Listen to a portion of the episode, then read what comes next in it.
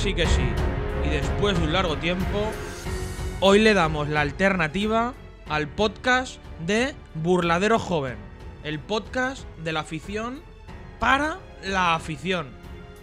Aquí un servidor, Alejandro Cortijo, miembro de Burladero Joven y aficionado a los toros. Y aquí, a mi derecha, Fernando García Pinar. Hola, muy buenas a todos. Aquí nace Podcast Burladero Joven, un proyecto ilusionante en el que daremos muchas ganas y trabajaremos mucho. Sin duda, eh, ante todo, ilusión, ganas, ambición y bueno, eh, este proyecto que ha nacido desde hace tiempo, lo que pasa que debido al COVID y toda esta temporada tan atípica que hemos vivido, pues nace ahora. Hoy en el programa eh, hablaremos de la temporada 2020, haremos un pequeño balance de lo que nos ha gustado y lo que no nos ha gustado, y a partir de ahí haremos nuestra valoración. Siempre saldrán mil defectos, os pedimos disculpas, poco a poco iremos mejorando, y así que nada, arrancamos este proyecto muy ilusionante. Sin duda, desde el primer momento pedir disculpas a la audiencia, tanto por audio, si no se escuchará del todo bien, o por los mil errores que tendremos. Eh, ante todo, estas son nuestras opiniones libres. Habrá gente que esté de acuerdo con nosotros y habrá gente que no esté de acuerdo. Respetaremos todo tipo de opiniones, pero al fin y al cabo vamos a dar nuestra visión acerca de esta temporada 2020 y acerca de nuestra visión de la fiesta de los toros.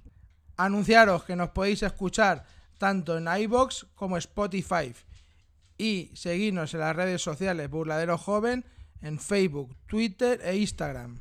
Anunciar también que de cara a la temporada 2021 va a haber podcasts de Burladero Joven, siempre y cuando la temporada se dé de la mayor normalidad posible. Y ahora, sin más dilación, hablaremos de esta temporada tan atípica 2020. Una temporada que empezaba con total normalidad con las ferias de Valdemorillo, Illescas y Olivenza, hasta que llegó el 13 de marzo, que se paralizó el país debido a la situación actual del COVID, suspendiendo las ferias que se iban a iniciar de Fallas y Castellón.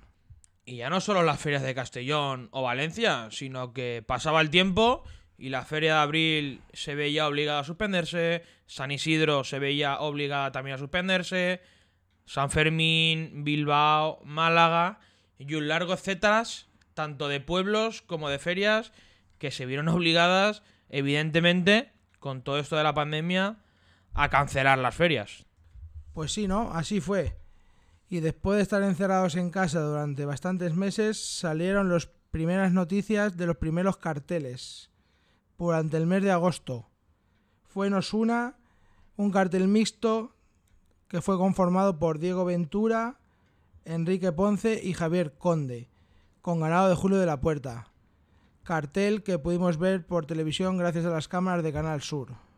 He de decir que Enrique Ponce ha sido la única figura que ha tirado del carro de la tauromaquia en esta temporada tan atípica. Se ha echado la temporada a la espalda y ha toreado varios festejos en varias localidades, cosas que otras figuras no han hecho y se han escondido en su casa.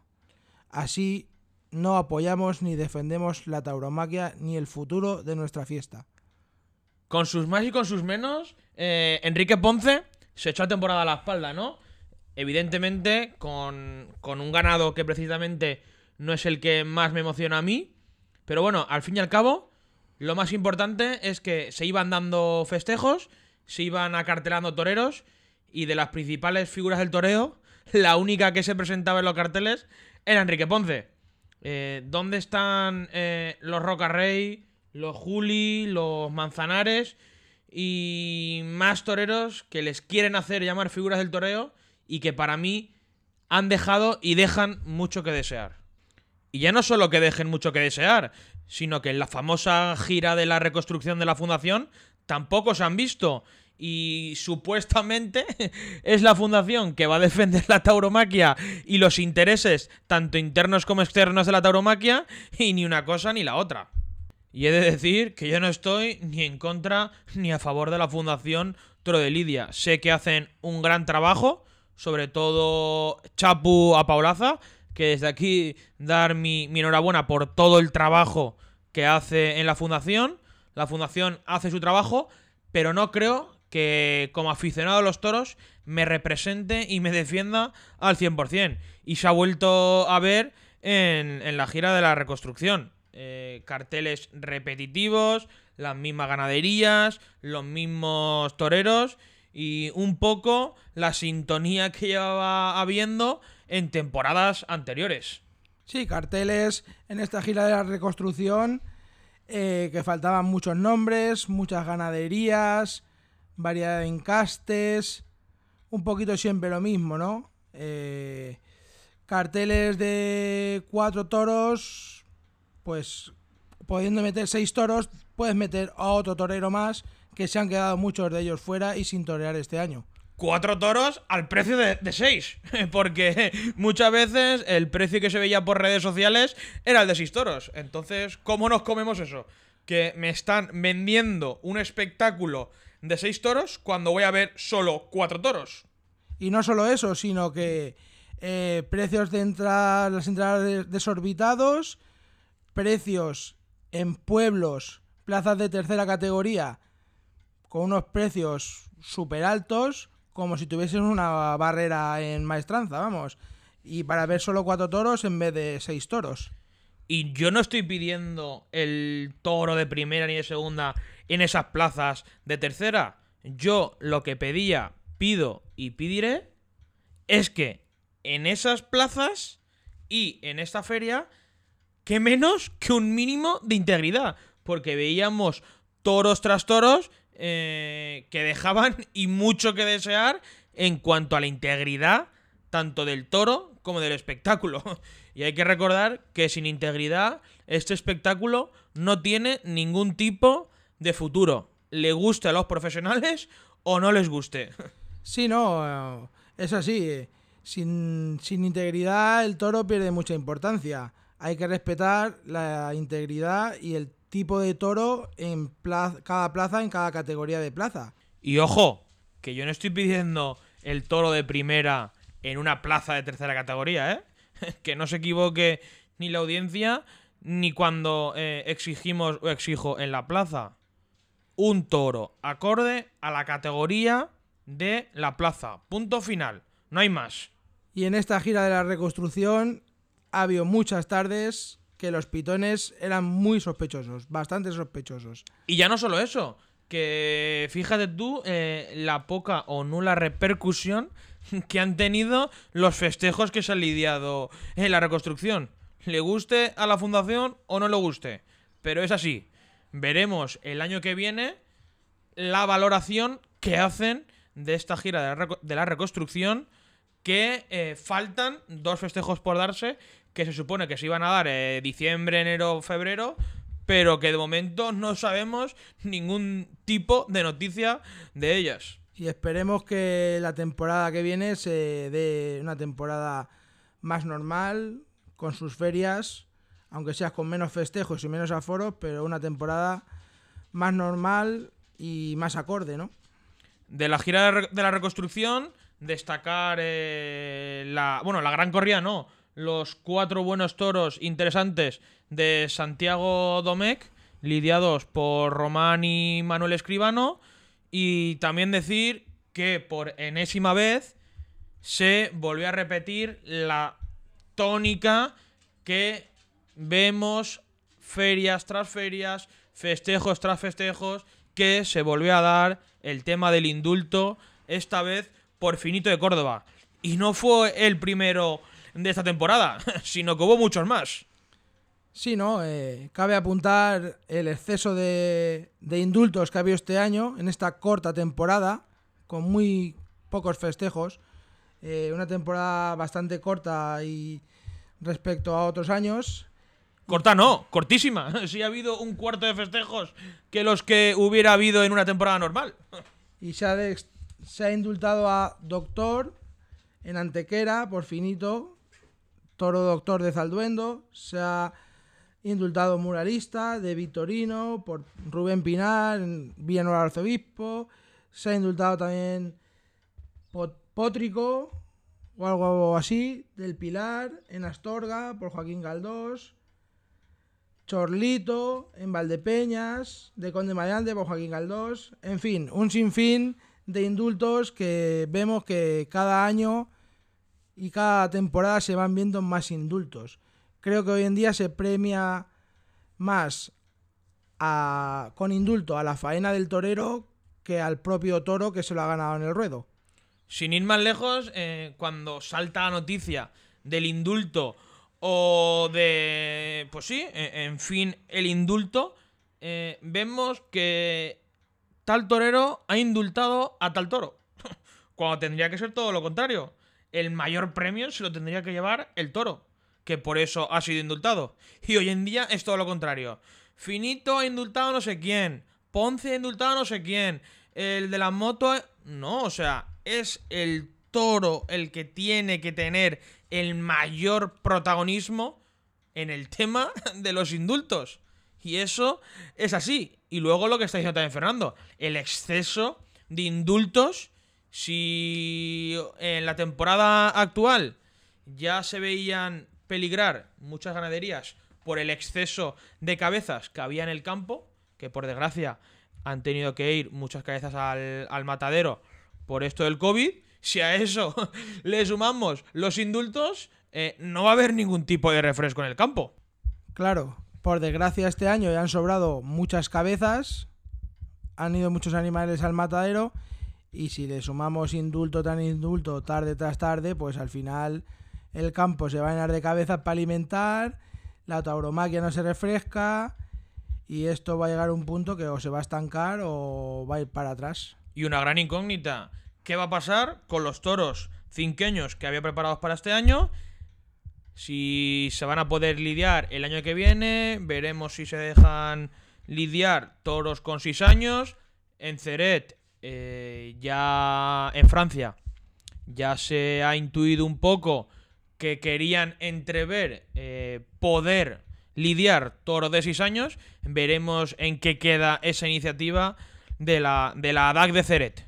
Pero bueno, es todo una, una incertidumbre lo que vive el campo bravo ahora mismo. Y este año ya hemos visto bastante toros cinqueños, muchas plazas toros cinqueños, toros de primera también hemos visto en plazas de tercera, hemos visto corridas muy bien presentadas. Como por ejemplo la de, Esquivias. la de Esquivias. La corrida de, de Virgen María. eh, que para mí es una de, de las corridas de la temporada. Y mira qué casualidad que no es gris ni, ni nada de eso. Una corrida muy bien presentada. Sobre todo me acuerdo de ese primer toro de nombre Gestor con el número 22 lidiado por Raúl Rivera, que se le dio la vuelta al ruedo, pero en cómputos generales una interesantísima corrida de toros de Virgen María, con casta, con bravura, con emoción, con transmisión, lo que tiene que tener una corrida de toros para que el aficionado vuelva tarde tras tarde a una plaza de toros. Y esa tarde también acabe de destacar que estuvo muy bien con esa corrida Gómez del Pilar. Un torero que este año ha crecido mucho y que este año iba a ser su año, pero por desgracia no hemos podido verle más tardes. Pero este año iba a ser el año de crecimiento de Gómez del Pilar. uno de los toreros, para mí, de la temporada 2020. Eh, lidiador, conocedor de la lidia en todo su ámbito, desde los terrenos de capote hasta la suerte suprema, eh, a la hora de lidiar el tercio de varas, a la hora de acompañar al caballo eh, a la puerta de para que el caballo se meta en, en, En su patio de cuadrillas. en su patio de cuadrillas, perdón. Y son detalles que al final hacen e incentivan a la afición a ver a este tipo de toreros. Y ya no solo por eso, sino porque, por suerte, eh, Lidia Miura, Lidia mm, Victorino, Lidia Encaste Núñez, Encaste Santa Coloma, Encaste Alba Serrada. Lo que le echen, vamos. Y cualquier tipo de encaste. Y eso es lo que pedimos la afición y exigimos la afición a cualquier torero. Gómez del Pilar hoy en día torea cualquier tipo de encaste, cualquier tipo de ganaderías, lo que le pongan. Y es un torero que aparte de saber lidiar y conocer bien los terrenos, un torero que torea bien, ¿eh? Y va a más. Y un torero que no se esconde tampoco, que no esconde la pierna, no echa la pata para atrás, sino que echa la pata para adelante, redondea el muletazo detrás en la cadera. Un torero para apuntarlo para la temporada 2021, Gómez del Pilar. Hay que decir también que muchos aficionados y mucha gente, cuando, entre comillas, encasillan a, este tipo de toreros en las corridas denominadas duras, lo que está diciendo Fernando, que también saben torear. y no solo saben torear Gómez del Pilar porque estamos hablando, sino eh, Rafaelillos, los Alberto Lamelas eh, y demás. Sin ir más lejos, Alberto Lamelas, una gran tarde en Villanueva del Arzobispo, eh, con una corrida de, de Victorino Martín, Una corrida muy seria y muy bien presentada de Vitorino. que por desgracia, pues ocurrió lo que no nos gustaría que pasara, pero sí, por desgracia, y hay que decirlo a la audiencia, se indultó un toro picado a favor de querencia. Lo nunca visto en la tauromaquia. Exactamente, un toro que fue a relance, se fue para el patio, de, o sea, para el caballo de la puerta, lo picaron y enseguida cambiaron el tercio. Bueno, y tú lo viviste en, en la plaza. Yo aún tuve la desgracia de vivirlo en la tele, pero tú aún tuviste la doble desgracia de presenciarlo en la plaza. Que eso ya es pegarse un cabezazo contra la pared. Y ojo que el toro fue un buen toro, muralista, pero no se picó y no se picó donde debía, pero para la muleta, para mí fue un buen toro. Visto en la plaza, fue un buen toro que Rubén Pinar tampoco supo llevarlo, ni torearlo, ni, ni cuajarlo, vamos. Y esa tarde, que estábamos hablando antes de Alberto Lamelas, una gran tarde de Lamelas que se tapó un poco por el polémico indulto de, Rubén Pinar, ¿no? Un indulto que causó revuelo en Twitter y en todas las redes sociales. Pero causó revuelo por la forma en la que se hizo. Eh, un espectáculo dantesco y lamentable de Rubén Pinar forzando el indulto. eh, vamos, desastrosamente. Como por ejemplo también eh, Sergio Serrano en, en Valdepeñas. No, en perdón, Manzanares. en, en Manzanares. Otro, otro gran toro, de, en este caso, de. ¿Era Conde Mayalde o, o de las monjas? Ahora mismo no recuerdo. Ah, Conde eso. Mayalde fue Maldepeñas. Y el que tú dices fue de las monjas, en Manzanares. Eh, otro intento de indulto, eh, forzando el indulto Sergio Serranos en Manzanares, que al final no, no, no, se, no se concedió el indulto. Pero una cosa, ¿por qué quieren forzar tanto los indultos? No lo entiendo. Porque quiere triunfar el torero y premian la buena faena del torero. En vez de con un rabo, pues con un indulto al toro. Un toro pues que a lo mejor ha sido bueno, pero que tampoco se ha ganado en eh, la vida en el ruedo y no se ha ganado el indulto. Toros que hoy en día se indultan, que son de vuelta al ruedo, o prácticamente ni de vuelta al ruedo. Toros de vuelta al ruedo, que hoy en día se da la vuelta al ruedo, que son de aplauso, y así sucesivamente. Como el toro de Conde de Mayalde de Valdepeñas, que fue indultado por Joaquín Galdós, el último toro de la tarde, que fue un buen toro, un toro de vuelta al ruedo merecida, pero no un toro de indulto. Que ahí también estuviste tú en la plaza. Ahí también estuve y también protesté yo y con dos amigos que vinieron conmigo el indulto porque no era el indulto. Con una vuelta al ruedo hubiese estado más que merecido. Y una buena corrida de Conde de Mayalde en Valdepeñas. Una buena corrida a niveles generales. Y también muy presentada. Bastante por encima del nivel de Valdepeñas que plaza de tercera categoría. Y qué casualidad de que el indulto se iba a hacer en el sexto toro de la tarde. Cuando ya la gente o está aburrida de que no ha pasado nada en el ruedo, o que tiene ganas de irse, o que el alcohol ya va surgiendo bastante efecto en el cuerpo. La tarde de Valdepeñas no fue aburrida. Al contrario, la gente no estaba aburrida. No sé por qué pidieron el indulto, pero aburridos no estuvimos porque fue una corrida muy interesante de Conde de Mayalde, donde también estuvo muy bien, otra vez más, Gómez del Pilar. Y hablando de indultos polémicos, otra plaza que presencié la corrida este verano fue la en Consuegra, En Toledo. en Toledo, sí. Toros de Julio García, que era la primera corrida De toros que lidiaba. Exacto, la primera corrida de toros que lidiaba. Toros de Julio García para Eugenio de Mora, Daniel Luque y el último ahora mismo no me acuerdo. Ah, sí, eh, Raúl Rivera, perdón, Raúl Rivera. Correcto, Raúl Rivera, sí que es verdad. Pues otra petición de indulto bochornoso, incluso de los ganaderos, Julio García y compañía que estaban en el callejón pidiendo el indulto, pero descaradamente, incluso mucho más que el tendido, haciendo aspavientos, vamos, encarándose con el público, con mi persona en general. Pero tú eso lo ves lógico, porque yo no le veo ningún tipo de lógica a eso, ¿eh? Nada lógico.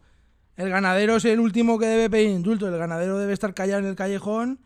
Vamos, pienso yo, en mi opinión. Debe estar callado en el callejón esperando acontecimientos que se den en el ruedo. Si el público pide el indulto y el presidente lo concede, pues ya está. Pero ellos pidiendo el indulto del callejón, los primeros haciendo aspavientos, y encarándose con la gente. Vamos, una cosa que yo no había visto nunca en mi vida. Sentí incluso hasta vergüenza ajena, vamos. La ganadería Julio García, vamos. Una cosa... Vergüenza ajena me dieron, vamos. Y con la gran novillada que también eh, se presenció el año pasado en, en la Plaza de las Ventas.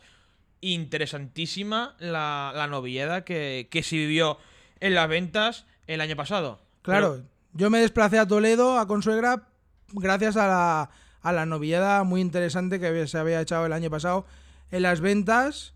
Y claro, fuimos ahí, presenciamos la corrida, que no salió ni buena ni mala, más bien flojita de fuerzas, pero vamos, que la actuación de, los ganaderos fue, para mí, un poco lamentable. ¿Qué quieres que te diga? Y una vez más, eh, la gran faena de Daniel Luque, tapada esta vez por el eh, comportamiento tan deleznable del que estamos comentando. Una gran tarde de Daniel Luque, y ya no solo eh, una gran tarde en Consuegra, una gran tarde también en Sanlúcar de Barrameda con el toro eh, africano de Miura. Una, una faena de, tú a tú, de, de guerra, de, batalla, y que también de torear. Se volvió eh, a, demostrar a sí mismo y a la afición que Daniel Luque, por enésima oportunidad, parece que esta vez sí que va en serio Daniel Luque con, con querer ser alguien importante en el mundo del toro. Otro torero que hay que esperar para la temporada que viene, vamos. Esta temporada hubiese sido su año. De hecho, lo que ha podido torear ha sido su año. Daniel Luque está muy bien, viene en crecimiento, vamos. En Consuegra estuvo muy bien. Hizo una faena buena y aseada con el flojito segundo de la tarde. Y una muy buena faena en el quinto. Que se desperdició por la espada por eh, la petición de, indulto que se causó revuelo, pues lo que siempre a veces pasa, que a veces el torero ya, su cabeza ya no está donde tiene que estar y pincha los toros. Yo que estaba delante, cuando se fue a entrar a matar después de haber pinchado, de joder, qué manía con los indultos, qué manera de- de cagarla. Sí, sí, no, de, fastidiar el tema de, de los indultos. Y precisamente eh, Daniel Luque, que con los aceros anda bastante, bastante bien. Hay que, hay que reconocer las cosas. Y aparte de estar bien delante de los toros, eh, se cruza el pitón contrario, echa la muleta como hay que echarla, no esconde la pierna. eh, y sobre todo, una de las cosas más importantes que tiene Dan- Daniel Luque hoy en día es que torea prácticamente de todo. Lo hemos visto con Miura, lo hemos visto con Pedraza de Yeltes, en este caso con Julio García, y lo hemos visto con más ganaderías y con más encastes. Sin duda, uno de los nombres propios de la temporada 2020. Y el temple y el cuajo que ha cogido Daniel Luque con estos Mucho cuajo. Mucho cuajo, sí, con estos, con estos años, vamos. Se demuestra que es un torero ahora muy maduro, que está con la mente puesta en el toreo y que anda con los trastos, tanto con capote y muleta, toreando muy, muy bien, vamos. A mí, yo tengo ganas de verlo la temporada que viene, Daniel Luque, muchas ganas de verlo. No tenía yo ni esperanzas ni ilusión en ver a Daniel Luque este año. Lo reconozco porque no tenía ilusión. Pero me ha callado la boca. Y sobre todo me alegro de que me haya callado la boca este tipo de toreros. eh, porque le viene bien a la fiesta, le viene bien a la afición. Y sobre todo le viene bien a él, evidentemente. Y otro torero que yo esperaría y espero para la temporada que viene es Fortes, que reapareció en Fuengirola. No tuvo suerte, pero hay que esperarlo para la temporada que viene. Sin duda, un, un torero que cosido a cornadas, maltratado por el sistema y por los carteles, y que llevaba prácticamente dos años sin torear, y en Fuengirola reapareció un torero, reapareció la persona de Saúl Jiménez Fortés. No con mucha suerte, pero por fin eh, pudimos ver otra vez de luces a Saúl Jiménez Fortés. Pues sí, ¿no? Había bastantes ganas de volver a verle. Llevamos bastante tiempo esperando lo que se recuperara de, la lesión. Y, nada, lo esperaremos para el año que viene porque esta temporada ha sido muy cortita y, y apenas ha podido torear creo un par de tardes en Fuengirola y creo que otra tarde más. Fuengirola, eh, una de las plazas que ha llevado este año Alberto García al mando de Tauro Emoción, que ha sido la empresa que más festejos ha organizado este año, con un total de, de 12 festejos. Tanto festejos de corrida de toros, también ha dado eh, festejos populares y sin duda un, un ejemplo de empresa. Cabe destacar también que Tauromoción, tanto en los festejos que he podido presenciar yo de la empresa y otros aficionados, tanto Tauromoción y las demás empresas taurinas que han organizado cualquier festejo taurino, hay que decir que se han tomado todas las medidas sanitarias correspondientes y vigentes de la comunidad autónoma en la que se organizaba el festejo taurino.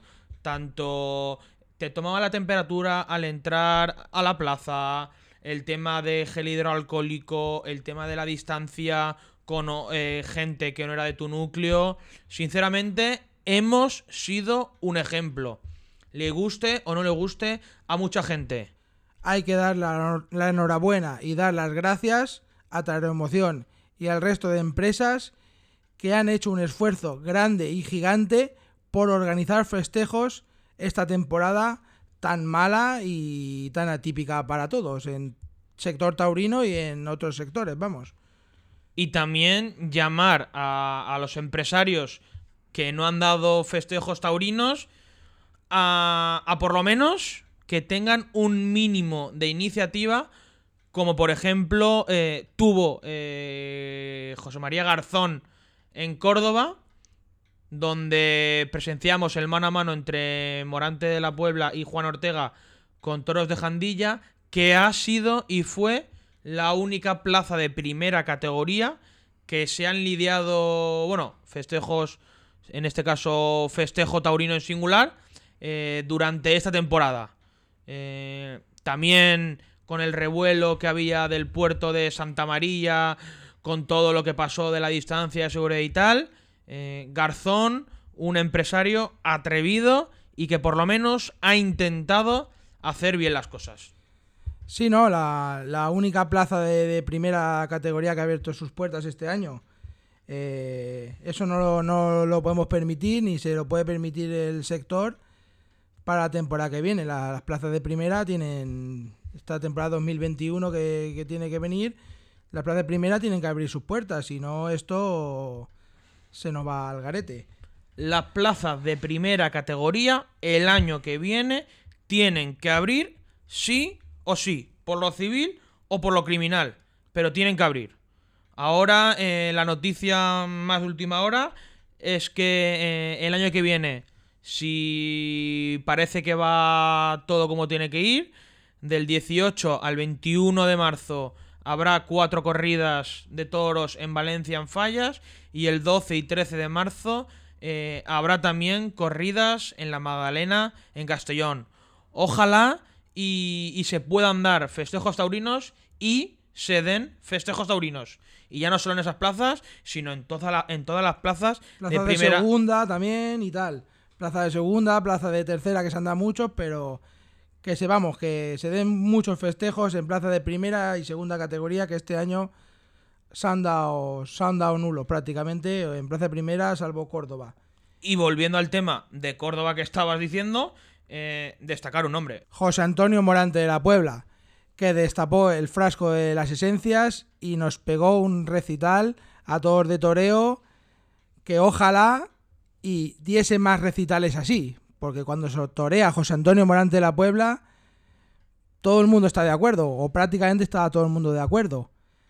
Cuando Morante torea y cuando quiere torear, eh, pocos toreros le, le igualan. Y en Córdoba se volvió a demostrar que cuando Morante quiere, muy pocos toreros pueden estar a su altura. Esa tarde creo que disfrutamos todos con Morante de la Puebla y también con Juan Ortega, que no tuvo tanta suerte en su lote, pero que es un torero también que este año Hay que destacar sin duda. destacó y cuajó una gran faena en Linares. Y es un torero que, que también tiene pellizco, tiene, tiene cosas. Es diferente a los demás y hay que esperarlo para la temporada 2021. Al final, lo que buscamos un poco el aficionado es lo que estás diciendo, ¿no? El, esa diferencia, eh, ese pellizco y que veamos, sobre todo, algo diferente en el ruedo cuando vemos ese tipo de toreros.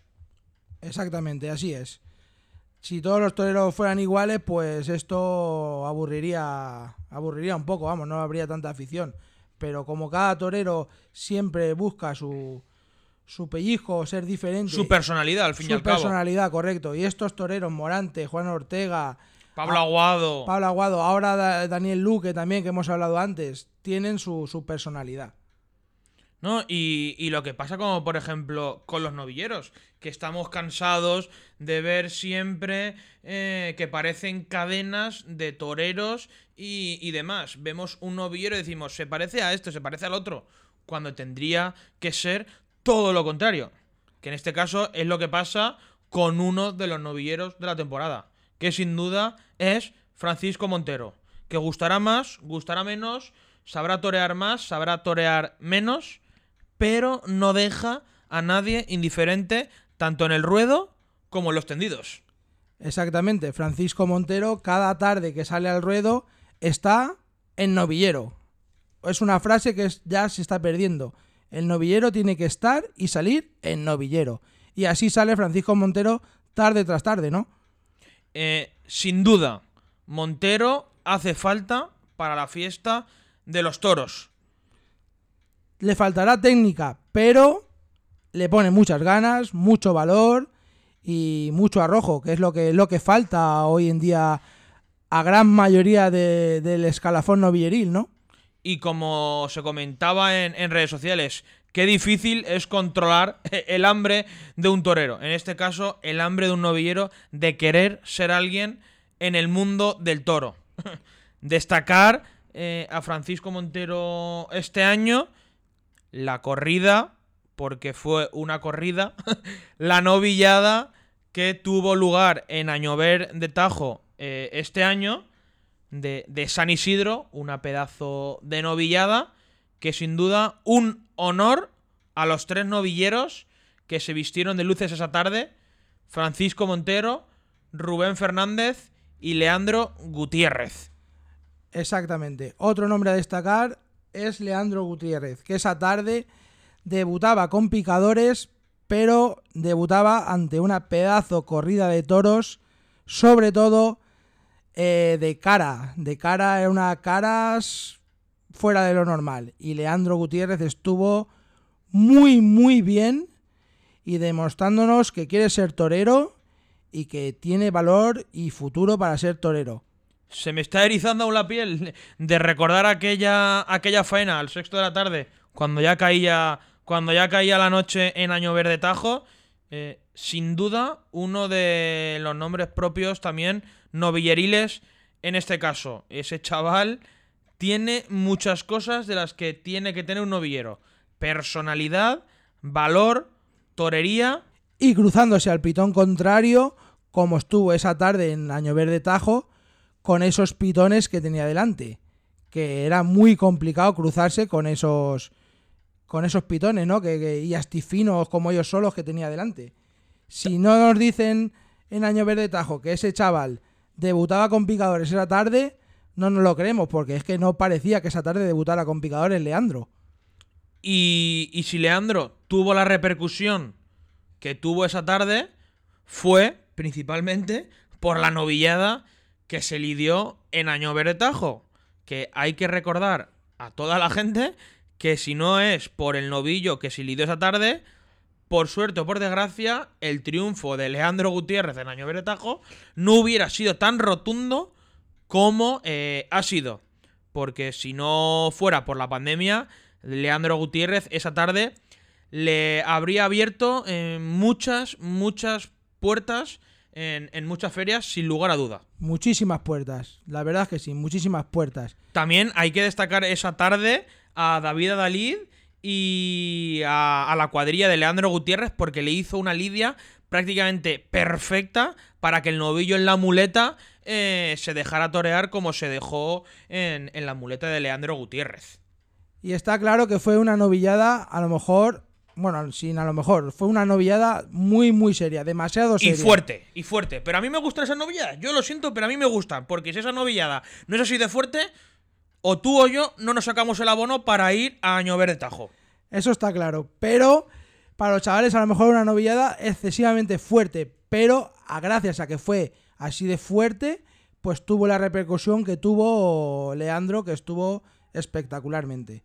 Vamos, que no, todo el mundo nos pusimos en pie con los pelos de punta y torero, torero aquella tarde. Y también gracias a la televisión de Castilla-La Mancha, ya no solo por dar ese festejo, sino por dar la cantidad de festejos que ha dado eh, este año Castilla-La Mancha. Y años atrás también, Castilla-La Mancha líder en dar festejos. Sin duda, eh, agradecer al alcalde de Año Verde Tajo y al ayuntamiento de Año Verde Tajo, que ha sido la capital del toro 2020 en esta temporada. Ha dado novilladas sin picadores, novilladas con picadores, ha dado corrida de toros, ha dado festejo popular. Sin duda, un ejemplo a seguir, Año Verde Tajo. Y desde aquí me juego el cuello a que mucha gente, si no es por los toros, Año Verde Tajo no la conocería. Un pueblecito que, por cierto, está al lado de Villaseca de la Sagra, que no hace falta decir que es Villaseca de la Sagra, que es la feria más importante ahora mismo de, novilleros. Donde hemos echado en falta en las principales ferias de, de novilleros. Calaparra, Arnedo, Algemesí, Argana del Rey y un sinfín de ferias que apuestan por el futuro y que apuestan por el escalafón novilleril tanto con picadores como sin, sin picadores. Pues sí, no, así es, porque los novilleros es el futuro de la fiesta. Sin novilleros sin picadores y sin novilleros sin, eh, con, con, picadores, perdón, no habría, no habría futuro. Entonces hay que darle cabida e importancia a las novilladas con picadores y sin picadores, porque sin ellos no, no hay futuro y son importantes. A mí a veces me gusta más ir a ver una novillada con o sin picadores, porque me parecen más interesantes que ir a ver una propia corrida de toros. Porque corrida de toros siempre, como a veces, siempre vemos las mismas, pues me interesa más ir a ver una novillada con picadores, por ejemplo. Las ferias taurinas tienen que tener, sí o sí, novilladas con picadores. ¿Le gusta a los empresarios o no le gusta a los empresarios? Pero si quieren de verdad luchar por el futuro de la tauromaquia, las ferias tienen que tener novilladas con picadores. Lo que no puede ser es que, como por ejemplo, Bilbao, una plaza de primera categoría, ya no tenga novillada con picadores. Eso es lo que no se puede ni consentir ni tolerar. Claro, es que no se concibe una feria de primera categoría sin, sin una noviada sin picadores mínimo, mínimo una noviada sin picadores y otra eh, con picadores o otras dos con picadores, vamos, es que son, son fundamentales. Que luchar por la fiesta de los toros y luchar por la tauromaquia no es decir, pongo a Ponce, Rocarrey y el Juli y lleno la plaza. No, no. Luchar por la fiesta es hacer ese cartel y el día anterior y el día después montar una novillada con tres novilleros y que esos novilleros se jueguen la vida como se la juegan otros tantos, tanto de toreros como de novilleros. Es que montar un cartel con Enrique Ponce y el Juli, eso es fácil, eso medianamente lo puede hacer cualquiera que esté en este mundillo, pero hay que saber y dar cabida a, las novilladas en general. Y, y, ojo, que las figuras hoy en día, los que has comentado, ya no llenan y se ha demostrado por activa y por pasiva. A día de hoy el único que llena es José Tomás, por supuesto, que está en otro mundo aparte. Y por cierto, ¿dónde está José Tomás? Esta temporada no lo he visto yo tampoco, macho. No, este año no ha aparecido ni José Tomás ni, ni Roca Rey. Roca Rey creo que está en, en Perú eh, haciendo eh, un, un, pequeño Erasmus por allí. Parece que se ha perdido por allí. en fin, que si realmente los que comen del mundo del toro quieren que haya futuro, que pidan más unión, pero no al aficionado, que creo que ya hacemos bastante pasando por taquilla y no precisamente con unos precios eh, baratos, sino todo lo contrario. Y aún tenemos que aguantar que gente del mundo del toro se meta con, con la afición por exigir y por protestar cosas que creemos que no le favorecen nada a la fiesta o simplemente por querer que se cumpla el reglamento correctamente durante la lidia de una corrida de toros.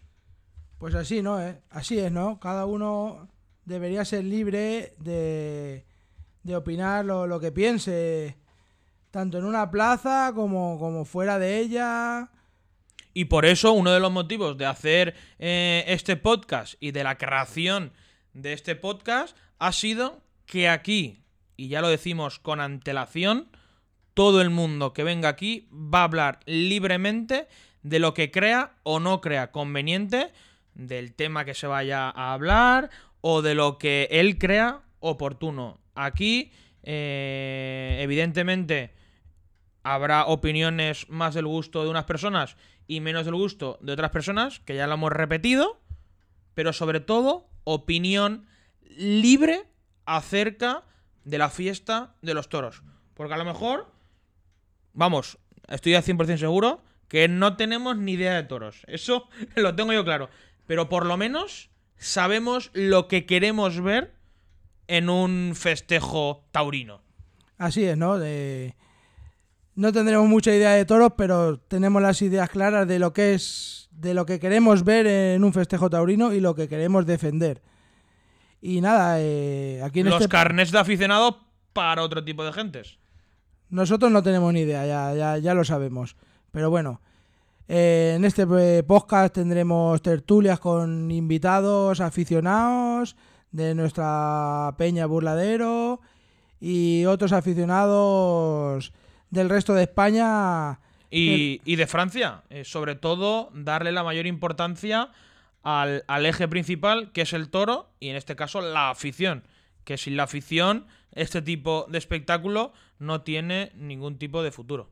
Hay que respetar a la afición y sobre todo, basta ya, porque basta ya, ¿eh? de increpar y de menospreciar al cliente que pasa por taquilla y basta ya de menospreciar al aficionado que exige o por lo menos eh, que no tienen la misma opinión que los profesionales. Que basta ya, que tienen que aceptar eh, todo tipo de críticas y de comentarios y que todo no va a ser bueno, bonito y barato. Que también hay gente como nosotros o como miles y miles de aficionados en el mundo del toro que no opinan o piensan igual. Y que invierten su tiempo y su dinero de su trabajo semanal para poder desplazarse durante la temporada y presenciar bastantes corridas que presenciamos y presencian otros buenos aficionados eh, durante la temporada y que se dejan su dinero y no, no se les respeta su, su opinión contraria a veces, porque otras veces no. Pero sí, cuando tenemos opinión contraria, pues a veces no, no, no nos respetan. Su dinero y sobre todo su tiempo. Que el tiempo es muy valioso. Eh, si no, que nos lo digan a nosotros, o lo que has dicho tú, a muchos aficionados, cuando un domingo llegas a las tantas a casa o cuando llegas a las tantas en otros tipos eh, de festejos que a lo mejor son entre semana o, o se hace al final tarde la corrida. Sobre todo, respeto al cliente y respeto al aficionado. Y por esto damos gracias a la afición por apoyarnos y por seguir luchando por lo que más nos gusta, que es el mundo de los toros.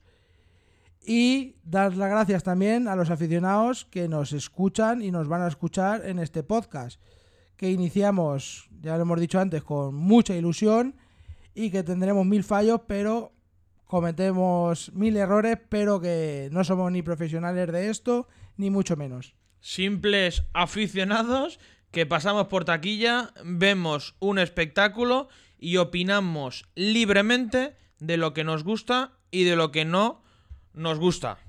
Os reemplazamos ya de cara a la temporada que viene, con el inicio, esperemos, de las nuevas ferias y grabaremos podcast según vayamos viendo las ferias, mensualmente, semanalmente, ya lo iremos viendo sobre la marchita. Lo anunciaremos por, por redes sociales, por Instagram, Twitter o Facebook. Lo anunciaremos con tiempo para que a partir de ahora ya eh, cliquéis en, seguidor de- del podcast para que cuando haya un nuevo podcast eh, os salga para que lo escuchéis, evidentemente. Así que nada, eh, un placer eh, estar al, al otro lado del micro. Un fuerte abrazo para, para todos. Y nada, feliz Navidad, felices fiestas a todos. Y sobre todo, que se cuide mucho la gente en, en esta pandemia y, y con este virus. Y sobre todo, que ojalá el 2021 nazca con esa noticia tan esperanzadora como es la vacuna del COVID-19. Pues sí, ¿no? Así, así esperamos que, que sea, que venga la vacuna, que el año 2021 sea mucho mejor.